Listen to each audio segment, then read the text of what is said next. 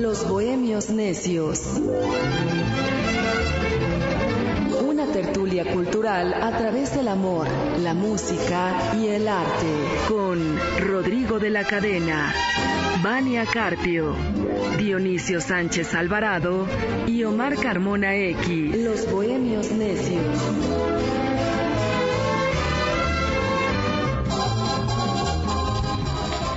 Hola, ¿qué tal? Muy buenas tardes. Gracias por estar con nosotros aquí en el 760 de amplitud modulada, Radio Cañón, la estación del Valle de México. Gracias también a Andrés Saavedra en los controles técnicos. Gracias que nos está apoyando.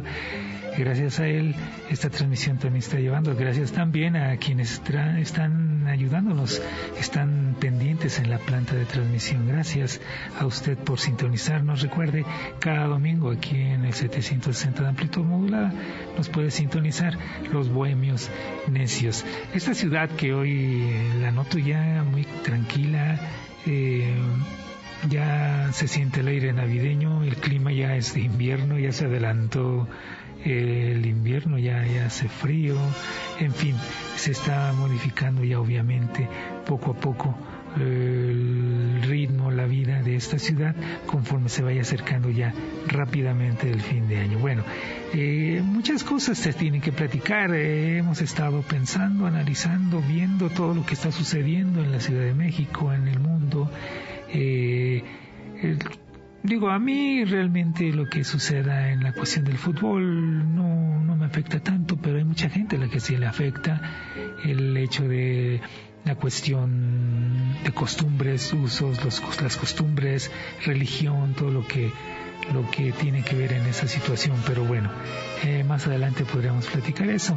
Eh, a mí, por lo que me concierne, bueno, quiero, eh, traigo algo que encontré, una entrevista con con Eduardo Matos Moctezuma, que, recientemente recibió un importante reconocimiento a nivel mundial eh, y en el cual eh, pues le, le, reconocen esa gran trayectoria que tiene. Pero sobre todo, bueno, encontré una entrevista que le hicieron posteriormente de que recibió el premio y él habla algo muy interesante, muy, muy, muy importante que a mí me pareció para comentarlo hoy. Él hablaba de que México es un es un solo sitio arqueológico. Lo, lo que comenta es en cualquier parte que usted escarbe o escabe, va a encontrar algo, algo de la historia de este país. Pero entonces él, él comentaba en esa entrevista, recalca mucho, que recordaba cuando se inauguró el, Museo de Antropología e Historia, que Octavio Paz comentaba al ver las salas de este importante museo en México, que había un, había un aztequismo de ese Octavio Paz, un aztequismo muy preocupante el hecho de que todo se centraba, todo en el museo y en, el, en, la cuestión cultura en México en aquellos años y que se fomentó mucho en los 70 y que de todos modos sigue existiendo bastante ese centralismo de la cuestión cultural, eh, el olvidar eh, que, que, que, hay muchas otras vertientes. Entonces, al hablar de Octavio Paz decía eh, el del aztequismo, era que se olvidaban de las culturas que había, que hay, que existieron y que siguen existiendo muchos, mucha, mucha parte histórica en el occidente, en el sur, en el poniente de la República Mexicana, en el norte, y que no se le daba el valor suficiente a, a esas, esas culturas que, que, existieron aquí en México. Entonces se centraba, se, se sigue centrando el mismo, al hacer el estudio del Museo de Antropología y es va, muy relacionado con la cultura y con el quehacer musical y todo lo demás en México. Se olvidaban de una que otra sala ahí muy pequeña. En el museo se, se, se fija en alguna parte de otra de las culturas de México, pero muy poco. Decía Octavio Paz y también Eduardo Matos que al llegar a la sala México, bueno, es la única sala que tiene doble altura y que en este caso la Piedra del Sol, eh, conocido como el calendario azteca, estaba en una especie de altar, como si los aztecas fueran lo único que hubiera existido aquí en México. Entonces, eh, al leer yo esta entrevista y tomar esta parte de, comentarios de, de Matos Moctezuma, recordando a Octavio Paz, me di cuenta que en todos los aspectos es exactamente lo mismo. En todos los aspectos, en el musical, en el nocturno, en la cuestión artística, no se diga. Nosotros aquí en los bohemios tratamos mucho la cuestión también artística, usted lo sabe, aquella parte histórica. Nos gusta mucho, por eso somos bohemios y por eso es que somos bien necios. Entonces sí, sí, me puse a analizar y sí es cierto, sí es cierto, se centra mucho eh, la cuestión cultural en México, la cuestión artística, sobre todo lo que sucedió o ha sucedido aquí en el centro de, de la República, llamémosle el Distrito Federal, ahora Ciudad de México. Se centra mucho, se centra mucho. Ejemplos le puedo dar algunos. En, en la cuestión musical, bueno, Mm, si hablamos de música bailable, eh, parecía que no existían otros grupos más o otros géneros musicales más en los 40, en los 30, 40, 50 que no fuera lo bailable. Algo de pronto, sí, la música ranchera, obviamente, bolero, pero todo salía, parecía que salía, tenían que venir de fuera de la República para acá para poder darse a conocer. Y, bueno, se, se, olvidan muchos géneros que, en aquellos años sonaban. Hablar de la radio, yéndonos a otro de los centralismos, ya fuera de la República Mexicana había estaciones muy importantes en los 40, en los 50, eh, pero aquí en el centro de la República, en el Distrito Federal, pues todo el mundo hablaba del XW, del XD, y si no estaban ahí o no habían pasado para ahí, parecía que no existían esos artistas. Entonces hay, hay un centralismo tremendo existido. Repito, en la cuestión locución, igual tenían que salir de, sus diferentes eh, estados de la República y venir y tratar de triunfar aquí, porque parecía que el que no triunfaba aquí, no, no existía, digamos, en la cuestión, mencionemos el tema, en la cuestión radiofónica. Arturo de Córdoba, este, Ramiro Gamboa, todos ellos, dos viniendo de, de la zona de Yucatán, y otros grandes locutores. Eh, lo que mencionaba yo de la música también, la música tropical, eh, sigue existiendo ese centralismo, esa idea, así como decía Octavio Paz del aztequismo, como si no existiera más. Eh, dentro de la cuestión musical, bueno, ¿Cuántas veces se ha hablado, se ha dicho o se sigue pensando que si usted no es de Veracruz no tiene sabor? Si usted no es de Veracruz no tiene gracia para cantar la música tropical. Y se nos olvida o se les olvida, se, se les pasaba que, bueno, el primer gran sonero cantante de música tropical que salió de este país y salió fuera a triunfar Tony Camargo no era de Veracruz, era de Guadalajara. Él había nacido en Guadalajara, vino a la Ciudad de México, aquí se crió. Entonces eh, se, centra, repito mucho, se hacen mitos en, la cuestión musical, en la cuestión artística. Eh, siguiendo con la cuestión musical, eh, uno de los grandes arreglistas que han existido dentro de la música tropical y dentro de otros géneros fue Luis González Pérez. Luis González Pérez era de la Ciudad de México no era veracruzano y tenía un sabor más grande para, para hacer arreglos y para la cuestión del manejo de, la música tropical que muchísimos uh, veracruzanos. Ahí está el, ejemplo de, de cuando le iban a grabar el disco de, de Melón su sonora, su sonora para hacer contrapeso a la, a la sonora santanera que estaba triunfando en ese momento, en el 1958-59 eh, se pidió, pidieron que grabara Mariano Rivera con él, le pidió a Melón, le dijo, quiero que grabes un disco con sonora, con una sonora.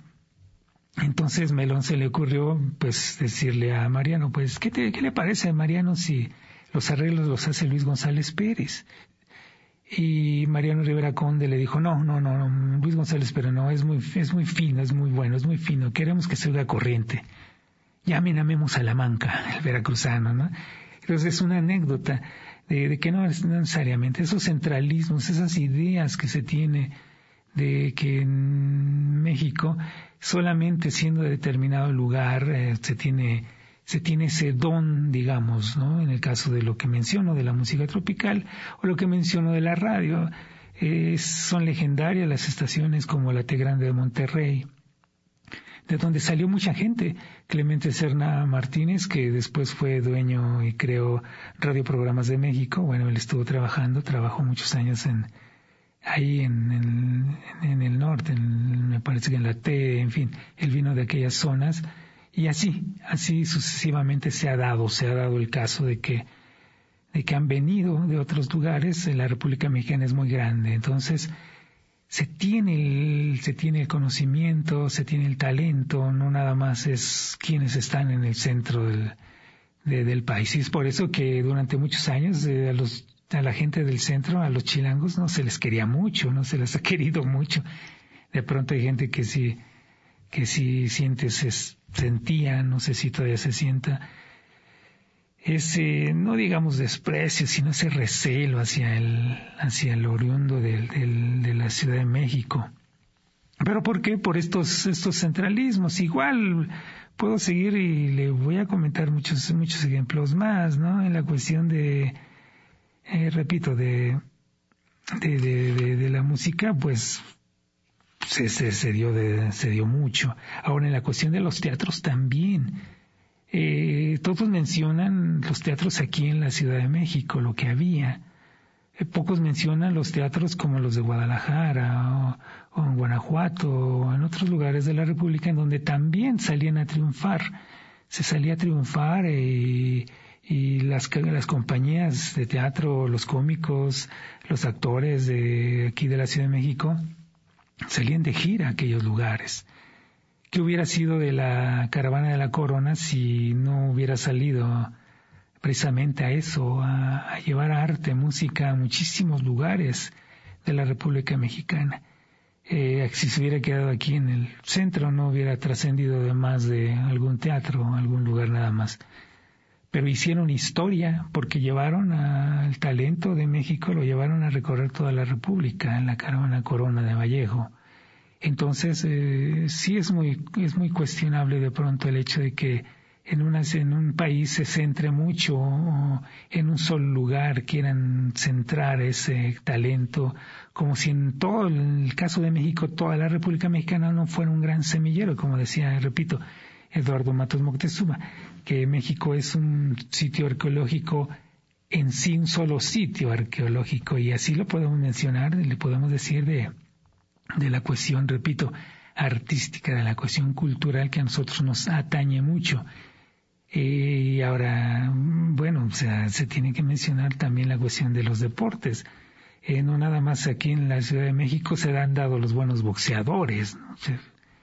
digo, se menciona mucho Tepito como un semillero de grandes boxeadores, con el ratón Macías y muchos más, pero también fuera de la República Mexicana, en la Candón Anaya, en fin, Salvador Sánchez de Santiago Tenguistengo, muchos, muchos vinieron y salieron de Julio César Chávez, obviamente, salieron de, otras partes de la República Mexicana para triunfar, para ser grandes, y el talento está en toda la República Mexicana, eso sí, no, no, no hay que dudarlo y bueno, le seguimos invitando que estamos aquí en el 760 de amplitud modulada, los bohemios necio a través de Radio Cañón aquí en la Ciudad de México.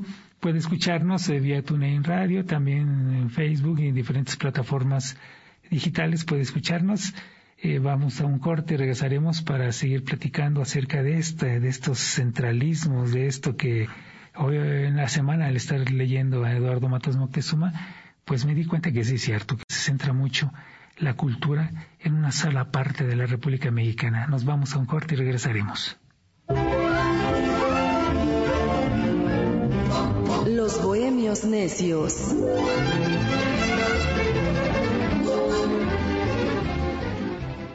Regresamos, estamos en vivo aquí en el 760 de amplitud modulada. Si usted viera la cabina, es una cabina bastante amplia, con lugares suficientes para que pueda usted compartir una bohemia con nosotros, aquí con los bohemios necios, una plática que va de uno a otro tema. Eh, gracias en verdad por estarnos sintonizando Radio Cañón 760 de amplitud modulada desde la Ciudad de México. Pues bueno, repito, esta semana me encontré esa entrevista, si usted nos está sintonizando apenas una entrevista con Eduardo Matos Moctezuma, eh, recién galardonado en España, y él hablaba de ese centralismo que existe dentro de la cultura en México, y no nada más la cultura, sino otras vertientes. Pero también hablaba en esa entrevista, eh, le preguntaban y él decía que el año pasado eh, se quiso manejar mucho la cuestión de 700 años de, de precisamente de la, de la cultura aquí en México, eh, azteca, los aztecas y toda la fundación de la Gran Tenochtitlán y la caída y todo lo demás querían manejar 700 años. Entonces él decía que también hay algo que no se debe de hacer y que yo he notado mucho que lo hacen. Se está haciendo eh, la cuestión de la manipulación de la historia. Y eso ya no está correcto. Decía Matos Moctezuma, se quiere manejar, se quiere manipular la historia. Y al manipularse la historia, sobre todo si se hace por contintes políticos, no debe de suceder, no se debe de hacer eso, no, debe de manejarse la, la, historia con, con tintes políticos. ¿Por qué? Porque sobre todo, bueno, se maneja eh, para quedar bien o hacer que las cuestiones, la historia, favorezca a quienes en el momento están en el poder. Pero entonces me doy cuenta que no nada más se manejan las, las fechas, la historia se quiere manejar para quienes han estado o están en el poder, sino para beneficiar a cualquier cantidad de gente. Puede ser un investigador, puede ser un músico, puede ser un, una persona normal, digamos, y, manejan, la, manejan la historia, se la alteran de tal manera que a mí me alarma, me, me, sorprende mucho. Y eso se lo comento porque hace poco, bueno, creo que ayer o antier, Vania, este, estaba leyendo yo acerca de un amigo que, es, que, que, acaba de ingresar como investigador número de los mejores según al Sistema Nacional de Investigadores y resulta que, que se le ocurre decir una, para mí una mentira el hecho de había un músico que se llama que se llama Julio del Razo, un sonero que fue importante por el hecho de, de haber vivido casi 100 años y habernos podido platicar lo que sucedió a 1928, 25, o sea, ese es el valor de haber vivido tantos años. Pero pero mi querido Julio, que, que en paz espante o que descanse en pus, como decía, él mismo lo decía así, de pronto manejaba datos, manejaba historias que no eran muy ciertas. Eh, de pronto se le ocurría decir algunos datos que cuando empezamos a encontrar los verdaderos, empezó a pasar aceite, como se dice. Él afirmaba haber estado en aquella, amigos, haber estado en la primera grabación que hizo Pérez Prado en México y nunca pensó que me iba a encontrar, nos íbamos a encontrar con el director del grupo que estuvo en esa primera grabación y que ese hombre, el director de ese, grupo que estuvo en la primera grabación de Pérez Prado, tenía la lista que le dieron en el RCA y tenía los recibos y los pagos de cada uno de los músicos. O sea, tenía de 1949, me parece.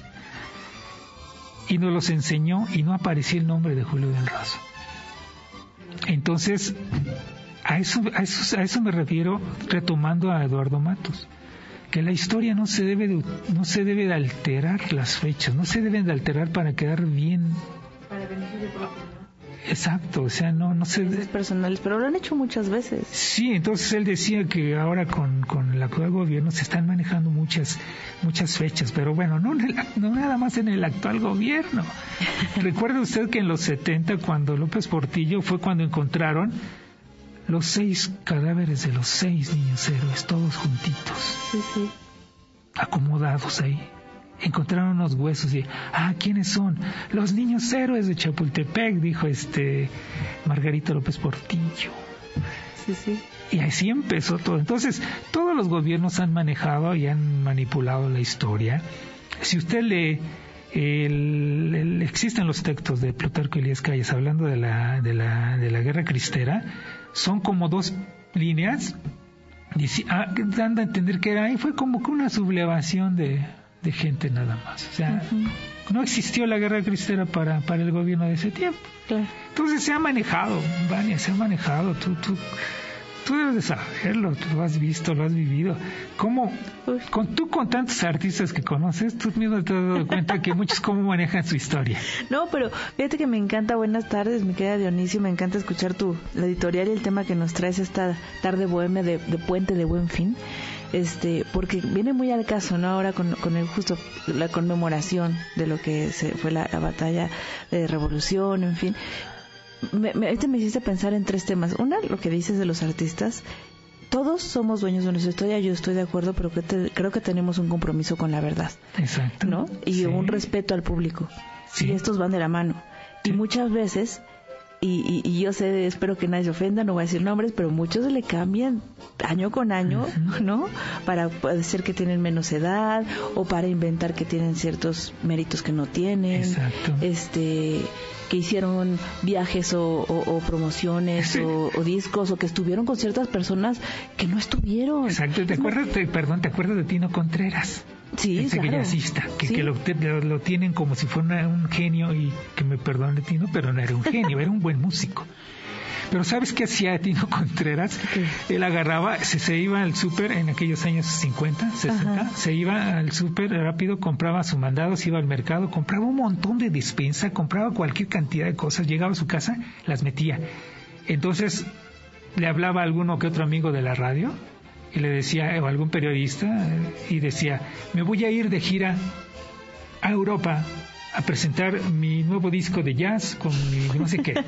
Ah, entonces se iba al aeropuerto porque en aquel tiempo no estaba como ahora. Ahora era más fácil entrar al aeropuerto en ese momento. Sí, sí, Tú lo has visto en las películas, así como se ven en las películas que la gente entraba y salía, así era. como estación. Era como entrar a la segunda estación del metro ahorita. Exacto. Entonces, este, así llegaba Tino Contreras se paraba al pie de un avión que estaba a punto de despegar y se despedía, ¿no? Ah, adiós, gracias, nos vemos, movía las manos y me voy de gira. Entonces, ya se iba el periodista, ya había tomado las fotos y todo, y las dos, tres personas que habían ido a despedirlo, se salía a escondidas y se encerraba 15 o 20 días en su departamento con toda la despensa que había comprado. Ya cuando, se, ya cuando concluía la gira, les avisaba, ya, ya voy a regresar a México. Entonces se iba rápido al aeropuerto el día que había dicho y salía y ya lo estaban esperando uno que otro periodista ya bajaba, según él bajaba, ya había bajado el avión, gracias, gracias, vino, llego triunfante de la gira y que todo me fue muy bien, la gente recibió muy bien mi material, en verdad les agradezco mucho a la gente en Europa porque nos quieren demasiado y las, los muestra así.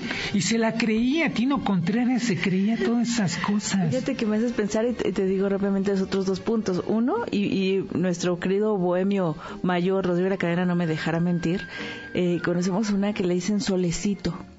Y así la pueden buscar en redes sociales Solecito y ella hace bueno, ni siquiera esa faramaya, ella realmente toma las fotos de grandes eventos con grandes personalidades y hace el típico Photoshop y se pone ella ahí. Y aparte se ve súper evidente que fue un un sticker, un, un pegote encima, ¿no? Y, lo publica en las redes y aquí estamos con este grandes este artistas en la alfombra roja de los Grammys. Ella ella es este invitada especial de los grandes eventos y perdón, pero pues la mujer no es nadie, ¿no? Sí, y es que sí es lo que es lo que y, por ejemplo, y volviendo al tema que dices de, las fechas en concreto, eh, hay un tema que me, que me, que me llamó mucho la atención cuando López Obrador dijo que quería modificar libros de texto de historia y todo, ¿no? Bueno, sin meterme tanto ese tema, sí me llamó la atención que hubiera tanta o, o, se hubiera ofendido tanto al público y la gente porque al final del día si revisamos la historia estamos llenos de fechas,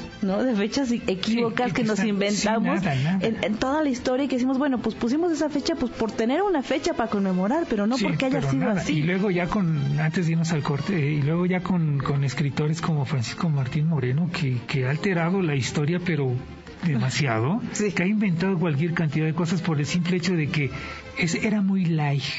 Entonces le quise meter le quise meter fuerza, ¿no? Sí, exactamente. Sí, ¿no? Entonces, y ha inventado cualquier cantidad de cosas. Bueno, nos vamos a un corte aquí en el 760 amplitud modulada. Radio Cañón, los bohemios necios. Los bohemios necios.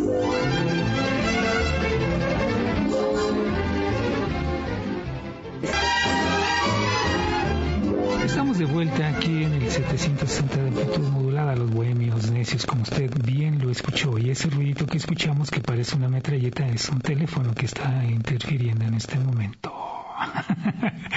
Gracias. Vania, es todo tuyo este micrófono. Hombre Dionisio, mis queridos bohemios necios, qué rico, qué rico domingo, ¿no? Qué rica tarde tan, tan bohemia de puente.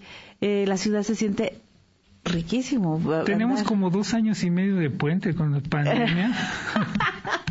Pero qué rico también, ¿no? Pues mira, yo estoy muy contenta porque en este, mi, espacio del editorial de este programa lo quise ocupar para presentarles a una especialista en temas de relaciones internacionales, Gobernanza global y ética, pero es Gobernanza global lo mismo. Y ética. Ella se llama la maestra Mariana Escalante. Bienvenida al espacio de los bohemios necios, mi querida Mariana. Muchísimas gracias, Vania, Dionisio, a todo el equipo de los bohemios necios por la invitación. Es un gusto estar aquí hoy por la tarde. Gracias, Mariana. Pues mira, les comento por qué la quise invitar. Además que es una persona muy querida para mí.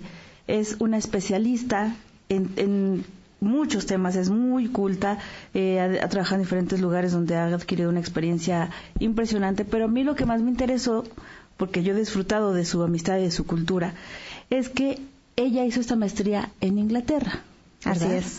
Entonces, con este tema que hemos, no sé, seguramente han visto, me surgió la idea eh, de conversar con ella y de compartir su experiencia, porque ha tenido mucho éxito, bueno, a raíz de la, de la muerte, ¿no? Eh, del fallecimiento de la reina Isabel II, eh, pues esta eh, serie de Netflix de The Crown.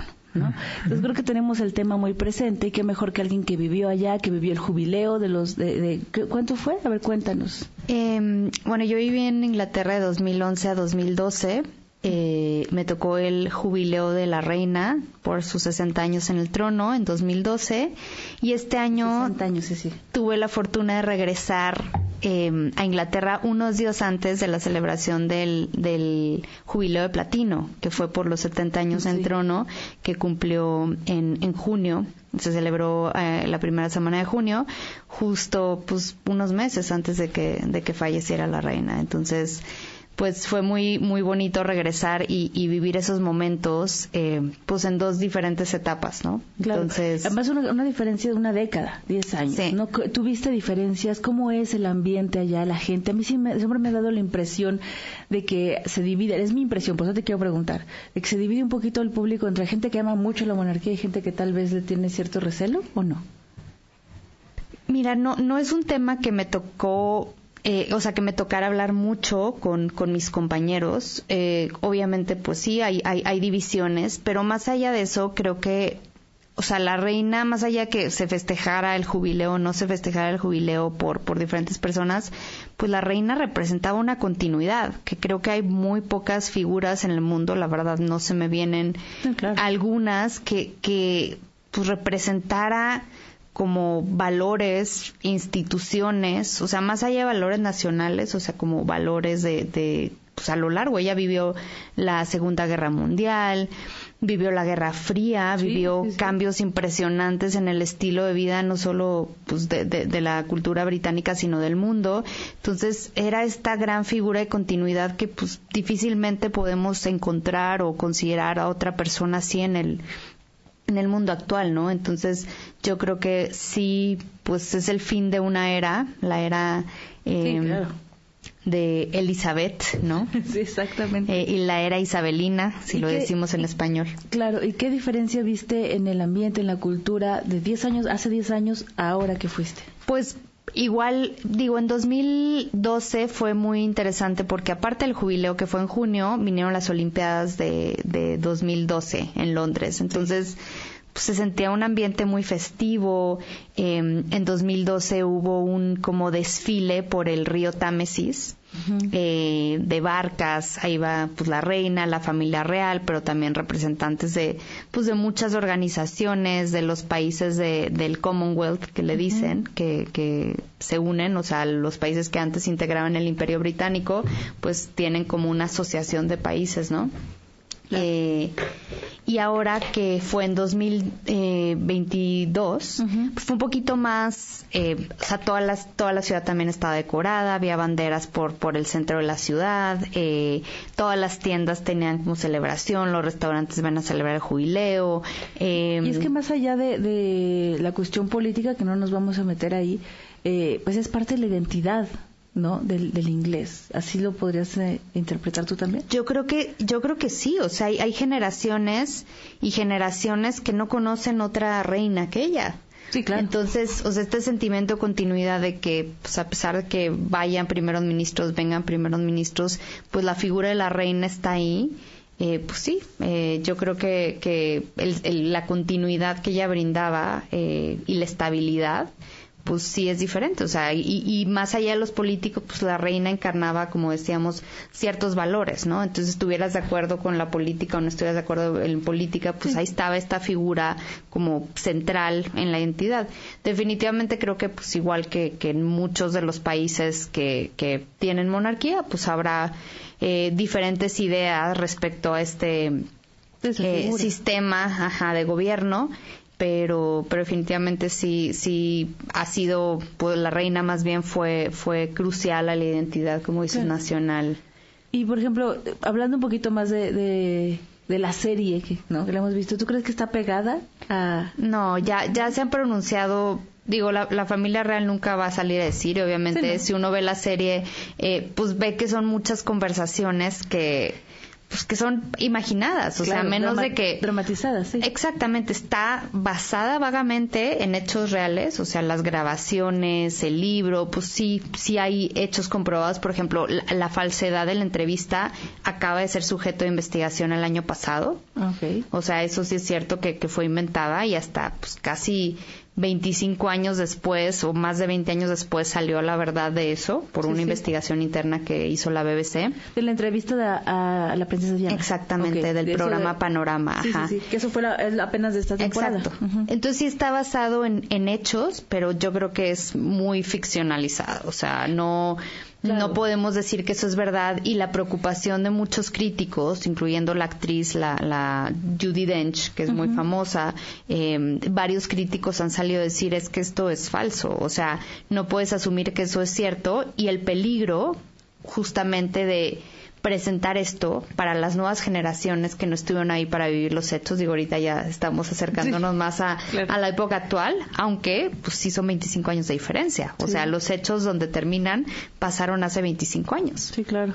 Por ejemplo, más de 25 años. Entonces, esto, esto sería bueno apuntarlo, ¿no, Dionisio? No quedarnos, porque yo creo que muchos, o sea, todos los que no somos este, de, de parte de, de la de la monarquía y demás, podemos caer en la tentación de creernos a pie juntillas todo lo que vemos ahí, ¿no? Bueno, aparte mi sangre, aunque plebeya, también tiñe de rojo, ¿no? Pero tiene razón. no nada más es en esta serie. Yo iba también a retomar y a tomar ese punto. Todas las bioseries sí la, o sea, el 99.99% de las bioseries tienen una manipulación tremenda en información, en datos y en hechos y en diálogos y todo lo demás. Digo, puedo mencionarle la telenovela esta de La Ronca de Oro, mm, donde manipulan todo, o sea, todo, o sea, ponen a la mamá como la gran villana de la telenovela de la vida de, de, de Elenita Vargas y resulta que la mamá fue la que más le impulsó para poder ser artista las amigas que aparecen en la novela nunca existieron, o sea, y, así o y, hacen, y eh, toman ese tipo de, pues ahora sí que de libertades, ¿no? Libertades creativas, ellos dirían, ¿no? Claro, ¿qué te decir? Pero son mentiras justificadas en, pues es libertad creativa, es ficción. Pero quien ve la serie, las series, quien ve las películas, lo tomas como verdad. Lo toman como verdad. Ha pasado y sucedió con las películas que hacía Carlos Amador. O sea, ver las películas biográficas que hizo Carlos Amador era enterarnos de cosas que ni existieron. O sea, resultó, resulta que ahora tal vez sea normal, digámoslo. pero en las películas, en todas las películas, que es que la de Álvaro Carrillo, que es que no sé X, todos los todos todos todos todos los grandes protagonistas tenían un amigo junto que era homosexual. Pero aparte es el, es el, tema. Por ejemplo, hablando de series, estaba, empecé a ver eh, esta que también tuvo mucho, mucho eh, éxito, Élite. ¿No? No, no pude, de verdad no pude, porque ya, ya, ya, ya, ya dejó de tener historia y ya todo es eso. Es que es que la responsabilidad yo creo que también de los creadores, ¿no? O sea, sí decir, bueno, si tú quieres inventar una realidad alterna, pues di de entrada que es ficción, pero ficcionaliza todo, pero si tú estás diciendo esto está basado en la vida real, pues puntualiza los hechos y, que se revisen, pero yo creo que sí hay cierta responsabilidad y es lo que le critican a esta serie que creo que aplica para muchas series biográficas o históricas incluso. Hace hace unos años eh, y todavía conservo por ahí dos o tres eh, ejemplares, escribimos a la limón eh, un librito que se llama Yo no olvido el año viejo. Y bien clarito se le puso el, el, título Vida Imaginaria de Tony Camargo. Claro. Pero, pero está basada en pláticas que tuvimos con Tony Camargo, pero en también ficción en dentro de su vida, pero esa ficción es dentro de su vida porque son hechos que realmente sucedieron en el ambiente nocturno en México. O sea, todo realmente está fundamentado, pero no se le quiso engañar al lector, se le puso vida imaginaria de Tony. Exacto, es que por ética, lo que decíamos hace ocho días, por ética, por respeto al público y por, por, por, honestidad, también por verdad, tienes que decir, esto es dramatización, porque si es basado, pero hay escenas dramatizadas para darle historia, pues el público no tenemos este un, una eh, ojos de rayos X para decir, ah, seguramente esto es mentira, esto sí es verdad. no, nos quedamos además con el chismito. Por ejemplo, en el caso otra vez de The Crown, nos encanta el chismito de que Andrew era su hijo favorito, por ejemplo, ¿no? Y eso, eso como podemos Vamos al corte y regresaremos para seguir platicando acerca de todas estas falsedades y mentiras que usted escucha o que ve y no sabemos si esto que estamos diciendo es real. Coméntenos en redes sociales, arroba Radio Cañón 760. Los bohemios necios.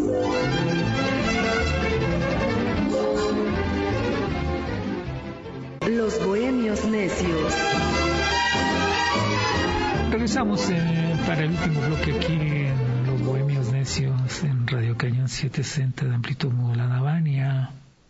Pues cómo ves estas estas bioseries mentirosas que nos hacen creernos cosas que no son verdad. No comentábamos, este, me estabas comentando de otra bueno, de, decía yo, hay otra serie también, la de Isabel, que, que hicieron en España, buenísima serie en cuestión gráficos, computarizados, unas cosas hermosísimas, pero se quejaban mucho también en España que no había un fundamento histórico en muchos de los de, de, de, las escenas, obviamente. Y claro, pues de dónde van a sacar los diálogos, o sea, pues no, o sea. Pues sí, yo sí me quedé también, y algo que no quiero dejar de preguntarte, Mariana, es que, al margen de creo que todos pensamos en Inglaterra, piensas en la monarquía, en la reina y ahora más con, todo lo que está sucediendo, el contexto. Pero tú que estuviste allá, eh, creo que envía varias veces, ¿qué nos puedes decir? Algo, diferente y bonito que podemos rescatar de, de, la cultura, que incluso como mexicanos deberíamos de aprender. Creo que hay mucho, pero, pero tú que estuviste ahí, ¿qué nos podrías compartir? Me gusta como el orden y, la estructura. O sea, como que tienen, pues sí, tienen estaciones de metro. El metro ahí surgió, el primer metro tiene más de, creo que siento, casi 20 años en, en Londres, pero como el orden y, y, la estructura y la diversidad. O sea, Londres, justo por haber sido la capital de un imperio, es una mezcla de todo. Entonces puedes ver desde las eh, mujeres musulmanas cubiertas, voluntariamente, creemos la mayoría de las veces, eh, hasta las personas que cuando hace calor van al carnaval de Notting Hill, que es muy famoso, eh, es un carnaval de origen caribeño.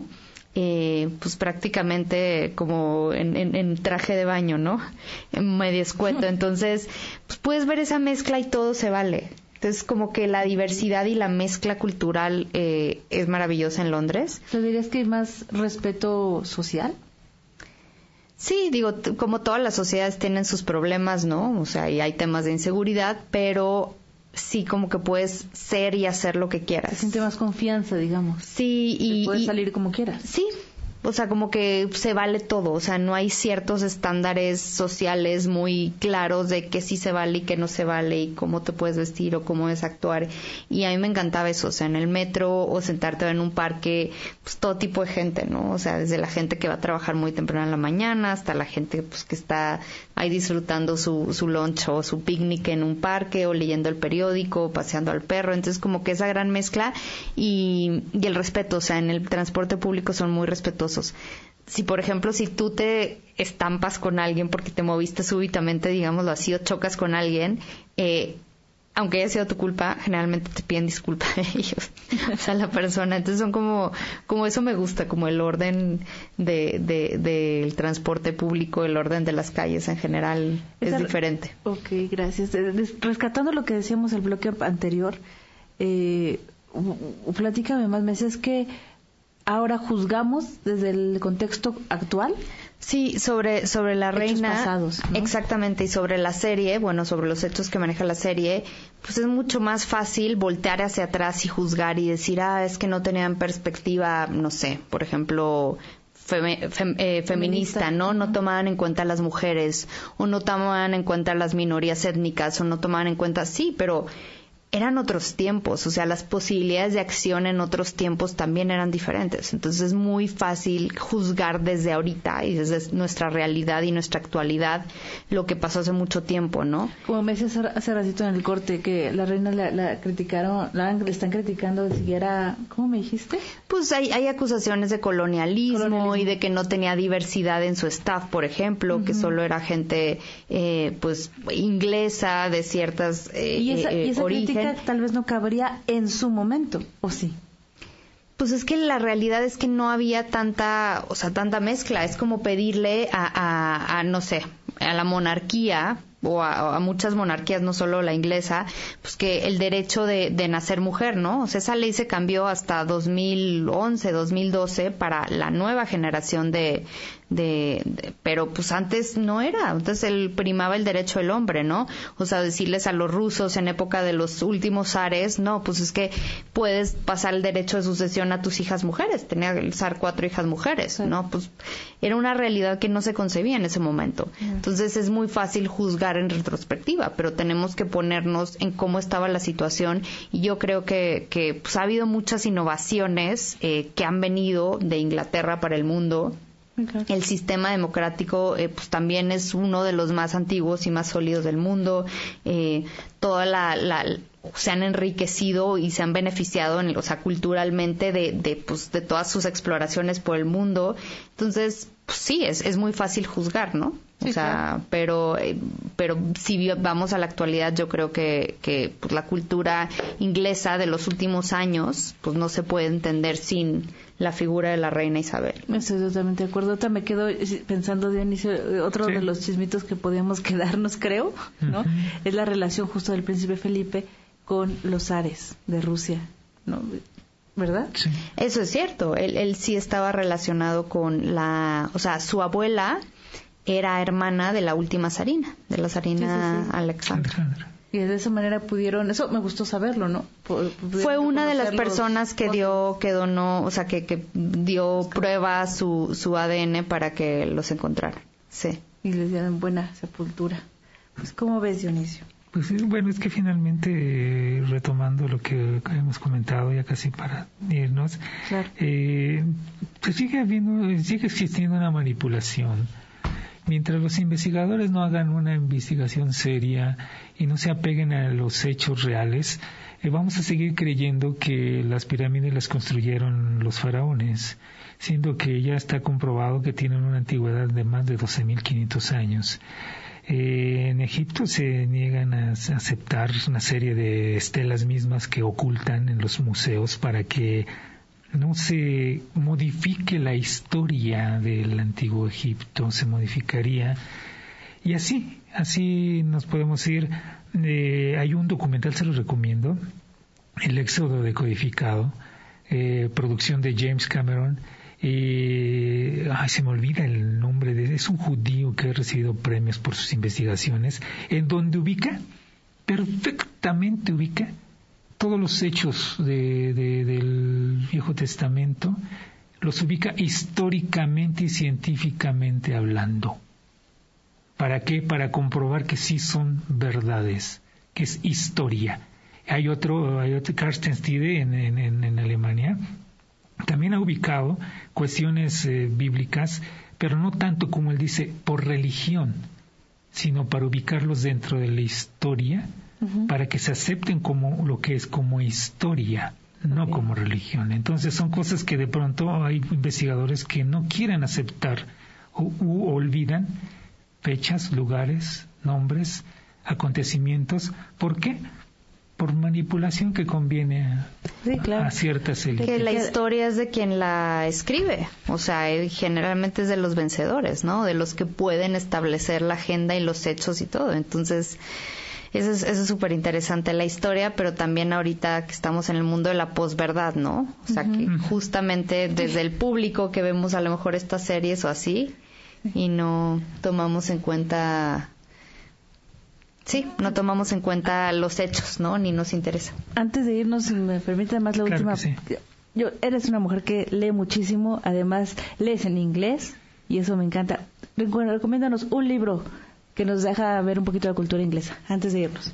Bueno, clásicos, eh, los libros de, de Orgullo y Prejuicio. Bueno, claro, claro, claro de las hermanas Bronte también tienen muy buenos libros. Y de los más actuales, porque tú, tú lees mucho bestseller. Sí, actuales, híjole, eh, que es, que es eh, ganador del Premio Nobel de Literatura. Eh, ¿Cuál? Se me fue ahorita el nombre, pero es de origen japonés, pero realmente es británico. Se me fue ahorita el nombre. Bueno, no Disculpa, pero se lo recuerdo y lo ponen en redes, pero lo ganó hace como tres años. Un momentito y te digo Mariana, el nombre, muchísimas gracias por todos los por invitarnos. Dionisio, gracias, gracias, en verdad a ustedes, amigos. Gracias, Vania, Mariana. Gracias a todos los bohemios necios. Gracias a Andrés Abreda en el apoyo técnico. Les agradecemos mucho este, estar con nosotros cada domingo aquí en Los Bohemios Necios. No se olviden que les esperamos.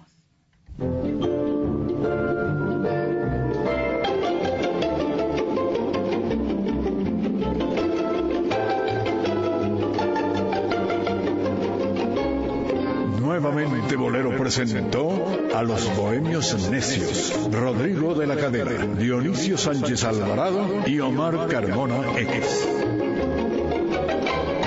Los Bohemios Necios.